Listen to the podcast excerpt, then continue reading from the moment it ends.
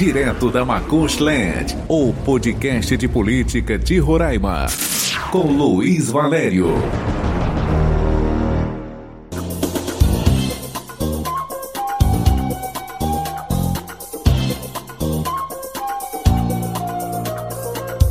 Olá, meu amigo e minha amiga, eu sou Luiz Valério e este é o episódio desta quarta-feira, dia 15 de dezembro de 2021, do podcast direto da Macuxiland, o seu podcast de política de Roraima. No episódio de hoje, nós vamos falar sobre a atuação dos coiotes, que estão atuando na fronteira com a Venezuela para promover a entrada ilegal de imigrantes estrangeiros no país, mediante pagamento, o que consiste em crime. As forças de segurança estão atuando de forma intensiva para coibir essa prática prática criminosa. E o prefeito de Boa Vista, Arthur Henrique, do MDB, cumpriu com o prometido e depositou na conta dos professores municipais nesta quarta-feira os recursos do rateio do Fundo de Educação Básica e Valorização do Magistério, o Fundeb. Os professores também receberam a segunda parcela do 13º salário. Já o governador Antônio Denário anunciou mais um concurso público para a contratação de professores indígenas. Serão ofertadas no total mil vagas. E hoje, um acidente acidente de carro vitimou o médico e ex-deputado federal Alceste Madeira. O médico ficou preso nas ferragens, teve o corpo resgatado pelos bombeiros, mas não resistiu aos ferimentos e veio a óbito. Esses são os tópicos deste episódio do podcast direto da Macuxiland. Aperta o play e confere até o final. Tenho certeza, você não vai se arrepender. Direto da Macuxland. Aos homens, aos homens!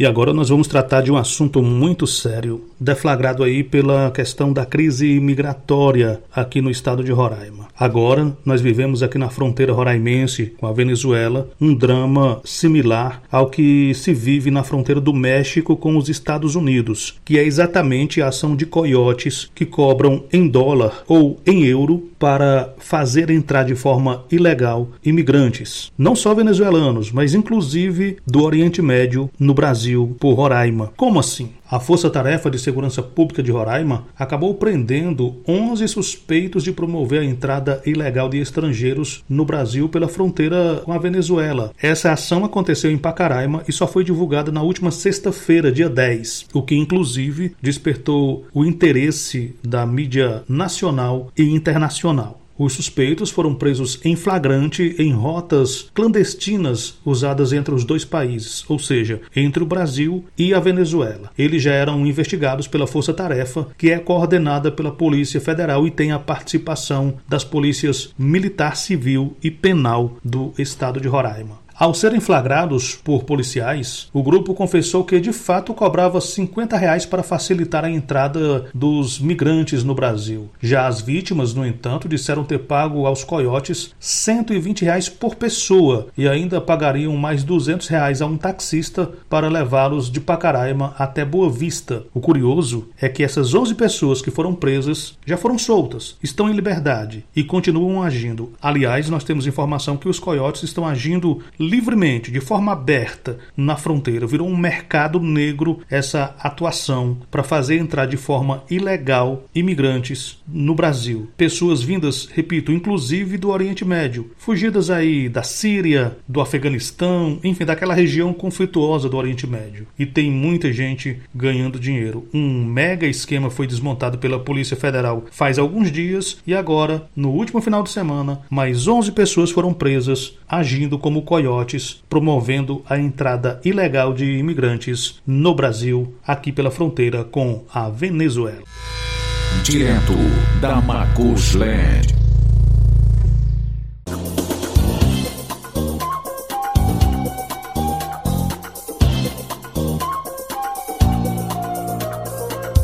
E uma nota de pesar aqui no podcast direto da Macuxiland. O médico Alceste Madeira, de 77 anos, morreu hoje, quarta-feira, dia 15 de dezembro, em um acidente de trânsito na BR-174 em Caracaraí, município localizado no centro-sul do estado de Roraima. O carro do obstetra, onde estavam também outras três pessoas, colidiu na parte traseira de uma carreta de transportar veículos. Os sobreviventes foram levados ao hospital de Caracaraí. O médico, que estava no banco traseiro do passageiro, ficou preso às ferragens e o corpo dele foi retirado pelos bombeiros. O médico teve diversas fraturas, não resistiu aos ferimentos e acabou morrendo. Ficam aqui as nossas condolências à família enlutada, ao Seste Madeira, que foi deputado federal por Roraima e é uma figura de destaque na política local.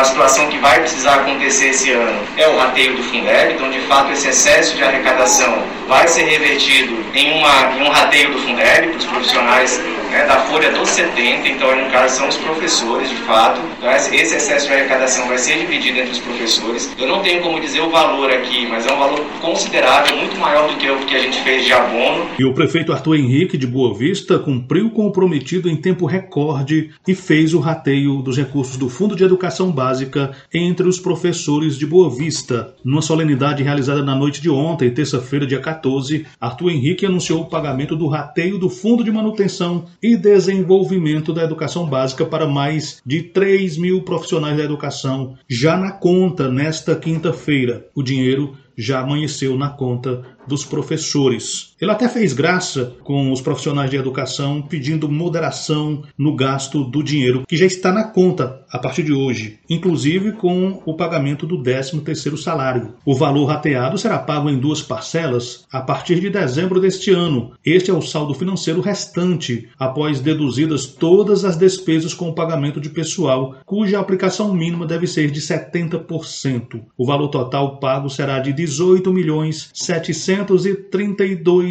mil reais. Quem quer dinheiro?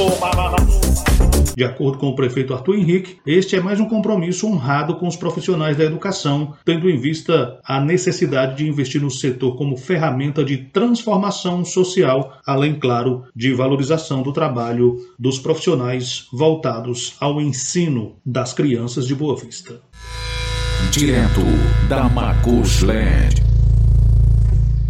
E aí fica a pergunta que sempre nos chega: e o governo do estado, quando vai fazer o rateio dos recursos do Fundeb? Tem sobra? Não tem sobra? Com as escolas funcionando de forma semipresencial e com o tempo que as escolas ficaram fechadas, sem os recursos da educação terem sido empregados como geralmente são. Tem dinheiro para ratear entre os professores? Não tem. Se não tem, cadê a prestação de contas? Chegam perguntas como esta todos os dias aqui para o Roraima na Rede, para o blog do Luiz Valério, para os outros veículos de comunicação. Será que tem rateio de recursos do Fundeb também para os professores da educação estadual? É uma pergunta que só o governo do estado pode responder.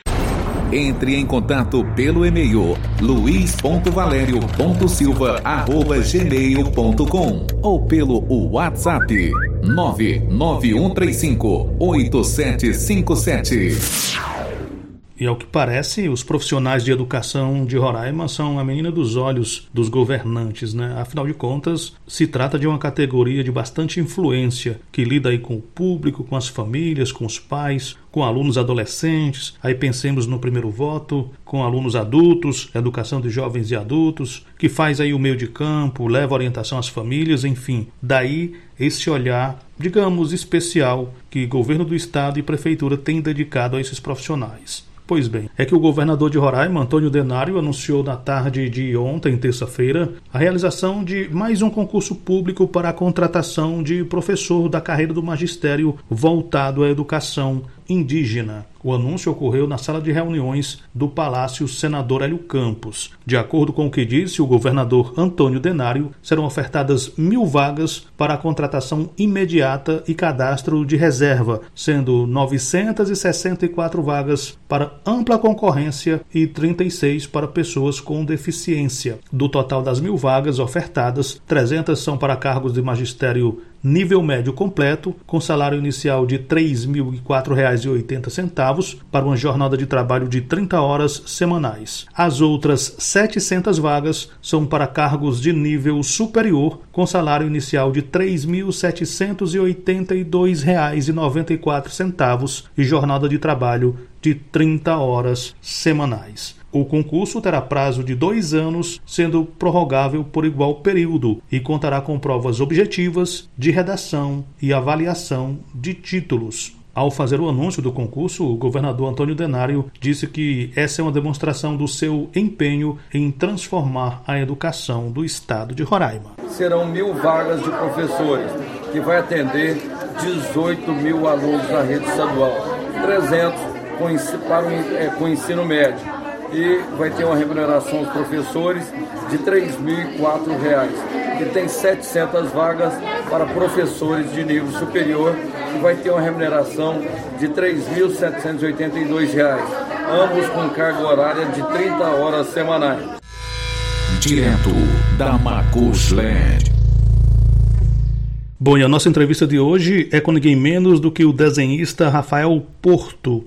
Ele que já é um destaque roraimense com expressão nacional e internacional na área das artes gráficas, do desenho, do HQ. Então, Rafael Porto é o nosso entrevistado do Direto da Macuxilândia desta quarta-feira. O Rafael Porto nasceu em janeiro de 1995 aqui em Boa Vista, é formado em artes visuais, mestre em comunicação pelo programa de pós-graduação da Universidade Federal de Roraima e esta é apenas uma pequena parte do seu currículo. E então, Rafael Porto, se apresenta apresenta, seja bem-vindo. Ao... Olá, Luiz, tudo bom? É muito bom estar aqui com vocês, cara. É... E aqui para Roraima, né, esse tipo de de entretenimento, né, podemos dizer assim, esse tipo de abertura para as artes e para os artistas é bem interessante para a gente né, mostrar um pouco em, em outras plataformas o que, que a gente está produzindo aqui em Roraima, né?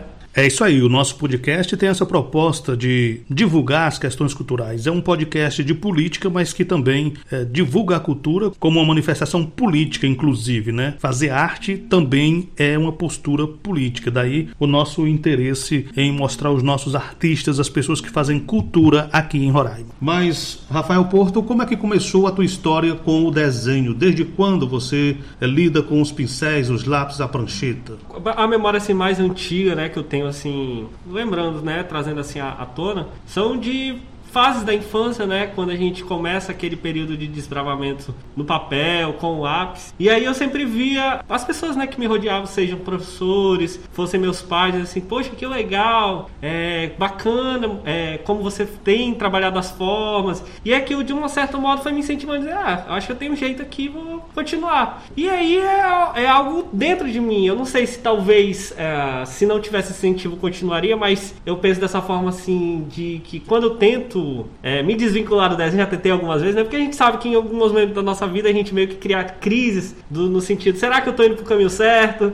Será que é, eu devo tentar outras coisas? E eu já tentei várias vezes tentar desvincular o desenho ou quadrinho, né? Porque eu adoro, adoro histórias em quadrinhos, mas não dá, sempre dá aquela vontade, aquela abstinência, bora voltar a desenhar, bora fazer histórias em quadrinhos, bora criar. E aí eu tô vendo aqui que você não começou de qualquer jeito. Você começou em grande estilo, participando de um concurso de mangá chamado Silent Manga Audition no Japão. Conta essa história pra gente. Então, o Silent Manga Audition é uma baita de uma oportunidade para todos os artistas na área de quadrinhos do mundo inteiro, sabe? E ela começou a se popularizar, porque nesse tempo aí que eu, que eu tentei, né, a primeira vez, isso aí foi minha primeira vez tentando, e foi assim, uau, primeira vez foi uma atacada boa. E ele já estava se popularizando desde 2014, então era uma coisa bem de nicho, tanto que o site na época era só em inglês e japonês, e aí muito brasileiro começou a participar e dizer, olha gente, tem esse concurso aqui, bora participar. E aí se criou uma, uma comunidade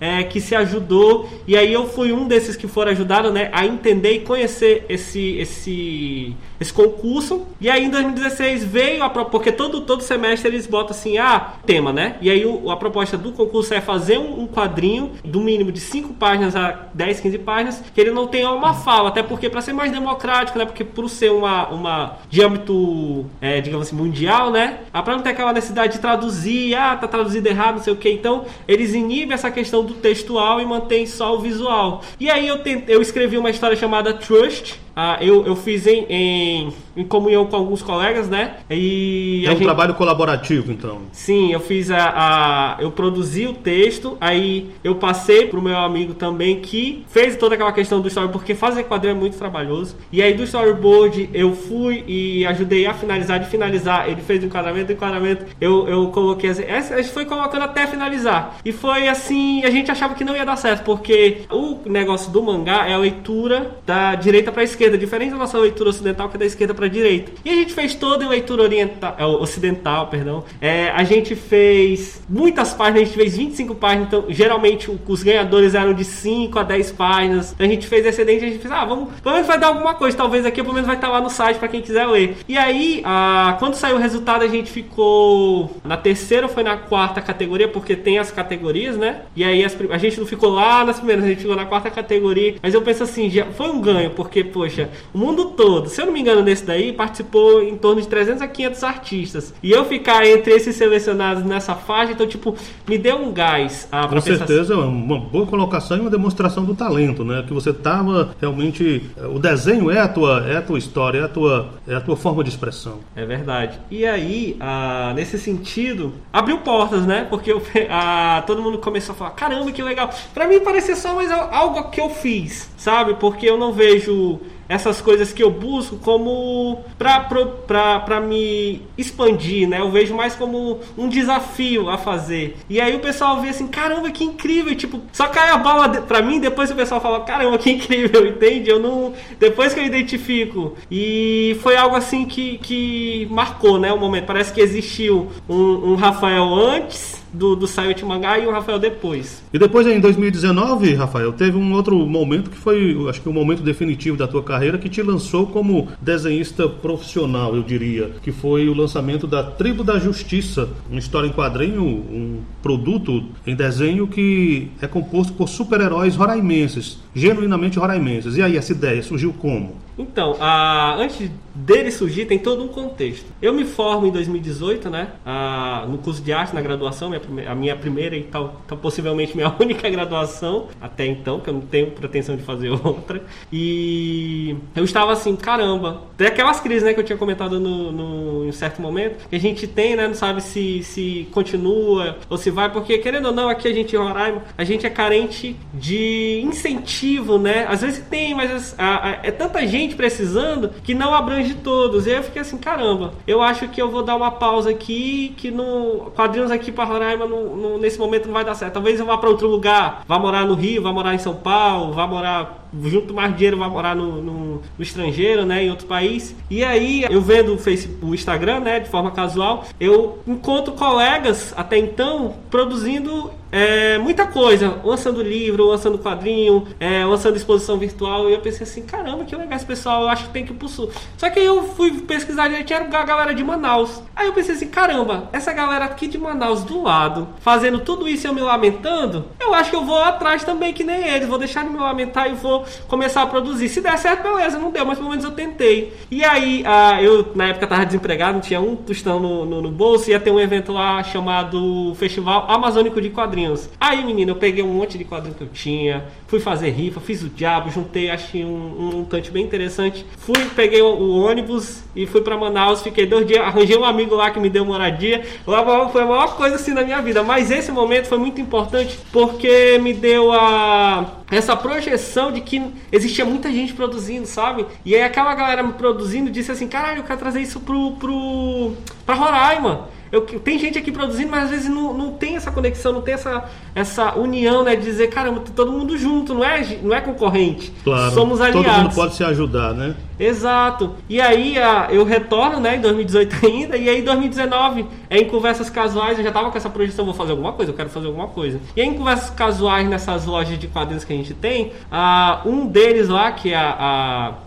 que é hoje, hoje a loja de quadrinhos dele é ali perto da maternidade, falou: E aí, Rafa, faz uma. Bora fazer uma ilustração que eu vou mudar aqui de loja e bota aqueles personagens que você fez, bora, bora botar aqui algo nesse sentido que colabore. Porque a ideia da Tribo da Justiça, inicialmente, foram esboços, é meio que humanizando essas lojas de quadrinhos, lojas de brinquedos. E a galera no Facebook gostou, e aí esse, esse meu colega ele falou assim: bora fazer. ah, acho que vai ser legal. E aí ah, eu fui lá, aceitei o desafio, era pro dia 30 de, de janeiro, né? Que é o dia do quadril nacional. E eu fui lá e fiz numa, numa velocidade assim extrema, ainda assim sem dinheiro. E aí o que, que a gente fez? Um desses nossos ah, amigos, né, também lojistas, ele tinha uma impressora dessas Epson, né, jato de tinta. E aí eu tinha sempre essa mania de desmontar e montar quadrinho. E eu tinha mais ou menos a ideia de como que montava quadrinho. A paginação do quadrinho. Isso. E aí a gente comprou uma quantidade de papel fotográfico Fosca, a gente comprou papel offset, né, aquelas normais. E aí a gente, eu já tinha um papel, montei no, na minha cabeça, eu não sei como é que eu fiz aquilo, montei vir, é, digitalmente com, de uma forma que desse de imprimir um atrás do outro e só dobrar e fazer o corte. E a gente entrou nessa bravata, foram, foi uma semana e meia fazendo, a gente fez em torno de 50 quadrinhos, né, a tiragem inicial, a gente pensou assim, ah, eu, eu particularmente pensei assim, ah, foi legal, deu certo aqui, o pessoal tá gostando, pelo menos o pessoal que, que incentivou gostou, eu acho que vai vender uns 10 aqui, uns 15, e o que sobrar eu levo pra, pra, pro resto aí pra galera conhecer. Aí, isso ia ser no evento como eu citei, né, e esse evento virou outro evento, que foi no Sesc, a gente levou pro, pro, pro, pra esse evento que era das meninas do meio de café, que era uma, uma, uma galerinha que fazia algo mesclado cultura com com alimentos, né? E aí a gente foi pra lá, beleza. Cheguei lá no evento, deixei lá com esse meu colega porque eu ia trabalhar de manhã. E aí eu trabalhando lá de manhã, ele ligou assim, Rafa, vem logo, vê se tu consegue vir logo porque tá acabando tudo. Aí eu, eu fiquei aqui ali com o celular, refleti 5 segundos, eu, meu Deus do céu, o que é que tá acontecendo? E aí eu pedi lá pro, na época lá, o meu patrão, digamos assim, né? Ah, ele disse, tem como me liberar? Só hoje, só hoje. Outra coisa a gente, a gente resolve, ele liberou, corri. Menino, quanto que tinha de gente pra pegar assinatura, autógrafo? Eu pensei assim, onde é que eu tô? Isso aqui não, não, não, é, não é real, não. Isso aqui o primeiro é... best-seller, Roraimense, é, o quadrinho.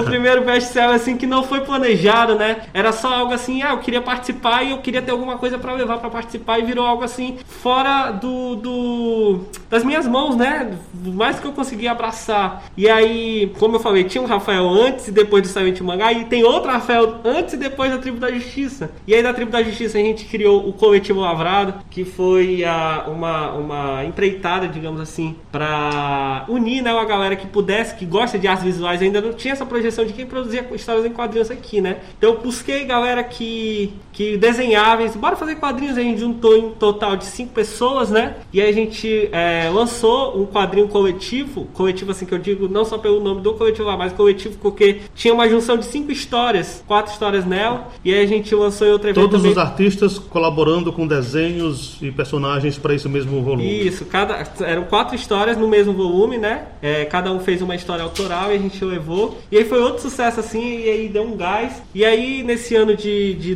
2019 foi um ano marcante. E só que aí a gente tinha tanta ideia para 2020 Aí veio a pandemia. Aí veio a pandemia. A gente tinha a ideia de fazer. A gente já tava tudo feito. A gente ia fazer em dois, no começo de 2020, em março, ia ser dia 26 de março, era 23. A, o primeiro fecho, primeira feira Roraimense de quadrinhos. Ainda vai acontecer, mas a gente vai esperar um pouquinho. E ela ia ser justamente, a gente conseguiu pegar essa galera que produz quadrinhos, porque eles viram na gente uma espécie de âncora, talvez assim, né? Eu podendo dizer dessa forma. E assim, caramba, vou lá falar com o Rafa, vou falar com essa galera aí, que eu acho que eu vou, eles podem me ajudar. E aí já tinha uma galera que produzia, mas a gente não conhecia. E aí chamamos, fiz, organizamos o evento, tinha cartaz, tinha tudo. E aí veio a pandemia justamente. Olha que, que coisa irônica. A gente ia fazer em março e o lockdown foi na semana do evento. Tivesse sido duas semanas antes do evento, tinha acontecido. Tinha acontecido. Tinha acontecido. Agora, Rafael, é, você falava dessa questão de ah, eu vou, vou para outro estado, eu vou para outro país, mas eu acho que acabou sendo um grande acerto ficar aqui, participar desse evento em Manaus. Primeiro, te trouxe notoriedade, eu não vou dizer instantâneo, mas a notoriedade merecida e tem um diferencial ser artista de desenho num estado como Roraima, o mais distante, o mais setentrional, encravado na região amazônica, pode funcionar como uma marca de grife, como uma grife para você. O desenhista do extremo norte do Brasil, lá de Roraima, para o mundo. Isso faz diferença também, né? Falando nisso aí, é, é interessante porque recentemente, ah, recentemente eu digo um ano, né? Porque parece que não aconteceu 2020, 2021. É. Parece que é só uma passagem. São os anos que não acabaram, que não terminaram e nem começaram. É, de fato. Mas então, a gente conheceu uma, uma editora lá do. Editora que eu digo a pessoa mesmo, não a editora Sim. o local. Que ela, ela é amazonense e ela ajuda todo mundo, gente, que é do norte. Isso é incrível. E aí ela falando, ela convidou muita gente aqui de Roraima, eu e mais uma- uma- algumas pessoas, para participar de um vídeo sobre o dia do. a importância do quadril nacional. E, ah, beleza, gravei o vídeo, mandei pra ela, não sabia como é que seria a configuração. No dia que lançou o vídeo, eu quase piro. Porque no mesmo vídeo está eu e está Maurício de Souza. E eu pensei assim. Que privilégio, hein? Que privilégio, meu Deus do céu, o que, que eu tô fazendo aqui? Que é esse homem aqui, meu? E foi muito legal, foi tipo assim, uma coisa assim, realmente tá dando certo. E embora por conta da pandemia a gente esteja um pouco parado, né? Eu esteja um pouco parado nessa questão de lançamento, porque até então eu só lancei. A ideia era lançar quatro edições da Tribo da Justiça, fechar a história, né? Pra eu poder ir em outros. Eu ainda não tive essa oportunidade de lançar a 3 e a 4 pra fechar a história. E eu tô esperando, né? E se tudo der certo, 2022, a gente botar tudo no papel que tava desejando desses anos que a gente não conseguiu. Eu não sei se é cedo para perguntar, mas já é possível viver de como autor de desenho aqui em? O que é que o Rafael Porto, além de desenhar, o que é que ele faz para sobreviver? É professor de artes e mais o quê? Então, eu acredito que sobreviver dá pra sobreviver, mas tipo, não dá pra ficar rico ainda, né? Mas dá pra você, se você tiver engajamento, Até surgiu um convite da Marvel, até surgiu um convite da, da DC Comics. É, quem sabe, né? Mas dá, dá pra sobreviver assim, é só, digamos assim, tá o momento certo pra acontecer, porque a gente sabe que tem coisas que não, não estão nas nossas mãos. Ah, mas dá pra conseguir um dinheiro legal, dá pra sobreviver, dá pra comprar aquele supérfluo, né? Digamos assim, tênis, uma roupa, ah, até mesmo juntar pra ir dar uma viajar assim, eu vou pro Tepequém, tá? Eu vou com o dinheiro do quadrinho pro Tepequém. E, e viver da arte, da sua arte, o que sai da sua, da, da sua mão, da sua, da sua criatividade é fantástico, né? É verdade. Ah, tem um, um, um- um ditado que a galera fala assim, né? Ah, mas isso dá dinheiro? E aí eu sempre eu lembro de uma frase que até hoje não me marcou, que diz assim: Rapaz, o que dá dinheiro é pai e mãe. Tudo a gente tem que trabalhar. Então, bora trabalhar, seja com quadrinho, seja com qualquer outra coisa. Você tem encontrado parceiros e, e instituições que apostam no teu trabalho e te dão espaço para produzir e ensinar, como o SESC, por exemplo, inclusive fazendo oficinas virtuais. Sim. Como é que você tem usado esses espaços para disseminar o teu talento e criar novos talentos? O Sesc, ele é um parceiro incrível, assim, não só comigo, mas com muitos artistas aqui, é porque ah, ele dá esses caminhos, sabe? Ah, através dos seus projetos, através ah, dos seus editais, das suas curadorias, dos seus eventos. E é incrível ah, como tudo orna para dar certo. E aí, ah, é, em 2019 ainda, eu me inscrevi, né? Eu fui fazer uma, uma oficina de, de literatura. Não eu fazer, mas eu participar como, como estudante, né?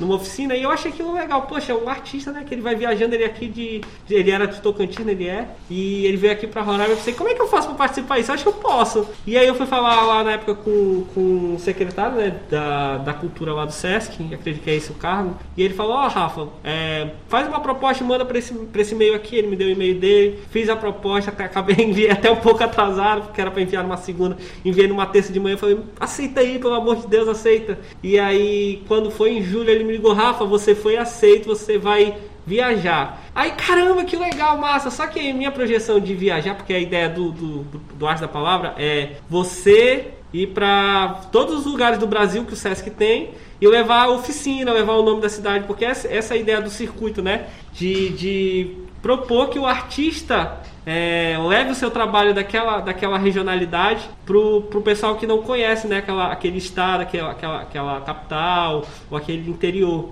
E aí, quando ele me ligou, eu tinha uma projeção, ah, beleza, eu vou pra Mucajaí, vou pra Bonfim, vou pra Caracaraí. E aí, ah, bora aqui pra uma reunião aqui no Sesc, beleza. Eu fui na, na reunião presencial, que era aí de fato, né, o, o, o, o que era, a explicar direitinho. Falou, ó, Explicar o projeto, a dimensão, toda, todas as estratégias. Né? Exatamente. E aí, menino, a, quando o rapaz falou assim, ah, em março tu já vai pra Santa Catarina. Eu, eu vou pra onde, rapaz? Eu vou pra Santa Que Catarina. surpresa boa, hein? Não é. Ah, tá aqui, ó, teu circuito aí era Santa Catarina, era Rio de Janeiro, era Bahia, era um Jacha 4. Eu, meu Deus do céu. Vou pra esses cantudinhos, não tenho nem roupa. Já tinha saído de Roraima nesse tempo? Já tinha ido pra, pra viagens fora de Roraima? Rapaz, de avião, ah, eu só fui pra Campina Grande, né, João Pessoa, porque eu fui pela universidade pra apresentar trabalho, eu fiz lá o negócio, eles deram o dinheirinho, eu paguei a passagem, parcelei 300 mil vezes, paguei a hospedagem, mas fui. Em 2016, e aí pra Manaus, né, que é, que é no, nossa, nosso É quintal. a nossa rota tradicional, né? É, que a gente é meio que um quintal de Manaus, digamos assim, né? Aí eu é, faz essa, essa travessia. E aí, caramba, ia ser a oportunidade. Mas aí mesmo, de novo, a pandemia não deixou eu O viajar. desenho te levando pra sonhos não imaginados até então, né? É, ia, ia levar, né? Levou, ainda de alguma forma levou, né? Porque a pandemia, por conta da pandemia, ia ser em 2020, né? Ah, eu não pude viajar, As viagens não aconteceram. não aconteceram. E aí a gente, eles tentaram novamente agora em 2021, mas por conta do atraso da vacina que todo mundo conhece, não rolou. Tipo, de alguma forma eu vou. Mas como é que está sendo essa experiência de levar teu conhecimento, um desenhista de Roraima, um quadrinista de Roraima, professor de arte de Roraima, falando para uma galera, para pessoas que sonham em se tornar profissionais de desenho de estados, em tese, mais desenvolvidos, com a economia mais pujante do que o de Roraima? Rapaz, está sendo uma experiência assim incrível, porque são, são formas né, de ver o mundo de bem distintas, porque Roraima é uma coisa e, digamos assim, Minas Gerais é outra, Santa Catarina é outra. Cada um com suas peculiaridades, né? Exato. E aí gente Aqui tem coisas que não tem encanto nenhum, belezas que não tem encanto nenhum, inspirações para quadrinhos que não tem encanto nenhum, né? Exatamente. E aí a gente vai conversando lá durante as oficinas, né, que eu vou dando aula, e eu vou tentando mesclar essas coisas assim, a do regionalismo, tanto meu quanto deles, e a gente vai vendo essas disparidades. E tem sido uma experiência tão boa porque eu tenho aprendido, ao mesmo tempo que eu tenho é, levado o, o, digamos assim, o conhecimento, o meu conhecimento de, de desenho, de quadrinho para essas pessoas. E tem se expandido muito porque, é, acima de tudo, tem sido divertido. Ô, Rafael, agora você também enveredou pelo mundo da comunicação. Além de desenhista, além de professor de desenho, você é mestre em comunicação. O que é que te despertou esse desejo de enveredar pelo caminho da comunicação? Então, a, como o- os quadrinhos, né, ele tem esse, esse viés, porque, digamos assim, a, eles nascem, né, a gente tem aquela ideia de que o quadrinho sempre foi quadrinho, mas não, ele nasce como um anexo dos jornais, né, naquele período do, do século XIX, digamos assim, acho que é, século, é, a gente está no XXI, e eles nascem no jornal, então é, é, é- é notório que ele é a, a comunicação mais pura, assim, digamos assim, do jornalismo a, e dos estudos de comunicação. E aí a, tinha, tinha duas possibilidades, né? Eu tentar né, o seletivo pro, pro mestrado de letras e tentar pro de comunicação, porque todos são áreas afins do quadrinho e também, querendo ou não, das artes. E aí acabei é, passando pro de, de comunicação, e aí a minha proposta do, do da minha dissertação né, era fazer uma dissertação toda em histórias em quadrinhos. Então foi, tipo, foi um desafio enorme, sabe? Sair daquele, daquela caixinha Da linguagem puramente acadêmica, né? Daquele aquele artigão estendido, né? Para algo mais lúdico e deu certo. Deu certo, a gente. ah, foi uma luta, né? Minha, minha orientadora, assim, ah, porque é um trabalho muito grande, ainda mais na pandemia, né? Que a gente é, parece que encontrou os nossos algozes, né? De forma mais intensa. Então, ah, foi bem, foi bem dif- difícil mesmo, é, é, colocar aquela questão teórica, a questão do, do desenho, a questão da interpretação, porque querendo ou não, o quadrinho né, tem essas interpretações mais ampliadas, né, da gente entender o texto, de entender o contexto, de entender a imagem. Então, a, eu fazia o desenho, tinha que refazer às vezes, aí mudava um texto, mudava um balão, mudava a, a- o local. Então, a, ele é todo em quadrinho. Ele só de texto ele só tem a- o início, né, que é o resumo e tal, porque não tem como mudar. Mas ele é todo em quadrinho aí. Quando eu vou, por exemplo, citar um, um autor, eu boto lá o desenho do autor, eu procurei, tive que fazer todas às vezes alguns autores é, não colocam foto em lugar nenhum, então tipo, eu tive que é, recriar né, da minha forma, da minha, da minha imaginação, porque era só tipo, a única referência talvez que eu tinha era só o sexo do autor, então eu tentava de, de algum modo né, criar, porque querendo ou não, é bem difícil, né? E aí a gente também tem que ser um pouco fidedigno com a realidade. E aí esse trabalho vai acabar virando estudo de caso para outras pessoas no futuro, né? Porque eu penso que uma tese de mestrado em quadrinhos é algo absolutamente novo aqui em Roraima, talvez no Brasil. Brasil, né? É, eu vou tentar que tem um, tem um evento que acontece, evento não, é uma premiação que acontece no Brasil que se chama HQ Mix. E no HQ Mix tem uma área lá de submissão só para trabalhos acadêmicos. Eu vou tentar no que vem, se der tudo certo, é submeter e vai que eu não ganhei esse primeiro prêmio assim, Roraimense do HQ Mix de, de, de quadrinhos. Seria uma coisa assim incrível, né? Ah, para agregar talvez assim na, na, na, na, historicidade, né? Porque querendo ou não, quando falaram assim, ah, você é referência de, de quadrinho, eu ainda apeno a acreditar, porque é, você, né, tentar assim, caramba, eu sou referência de alguma coisa, a galera realmente vai olhar para mim e vai dizer assim, caramba, tio Rafael, ele fazia, então acho que eu vou fazer. Então é uma responsabilidade, é um dobro da responsabilidade, porque se eu fizer alguma coisa assim que desmotive, vai acabar desmotivando uma galerinha. Então é, é interessante eu, eu buscar sempre fazer ah, essas questões que digam assim, ah, você pode do mesmo jeito que eu também posso. Nós somos iguais, nós somos diferentes. Eu só, digamos assim, comecei algo que outras pessoas também começaram, certo? Eu já tinha um caminho pavimentado, um caminho talvez capinado assim, e aí eu fui lá e fui colocando talvez umas pedrinhas. Então vai vir outro que vai botar a calçada, vai vir outro que vai pintar, vai vir outro que vai botar os postes. Então, tipo, é um caminho que vai se construindo com o tempo. Você quer ter um podcast como esse? Você é palestrante, você é jornalista, você trabalha com marketing digital, você é digital influencer, quer ter o seu conteúdo espalhado aí nas plataformas de streaming? Nós da Verbo Digital podemos ajudar você produzindo o seu podcast. Manda o teu e-mail para este endereço. Entre em contato pelo e-mail luiz.valério.silva.gmail.com ou pelo WhatsApp 99135 8757. Obrigado, Rafael Porto, pela entrevista. Nós nos encontramos por aí. Foi muito bom poder conversar com você aqui no Direto da Macuxiland. Eu que agradeço, viu? E eu espero realmente estar na próxima aí com vocês, viu? Abraço, viu, todo mundo.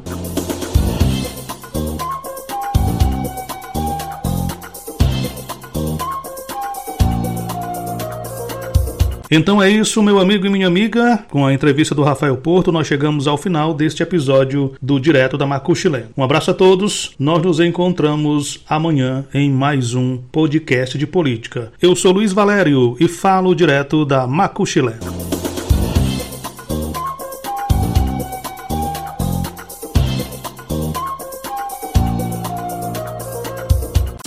Você ouviu? Direto da Macushland. Seu podcast de política. Seu podcast de política.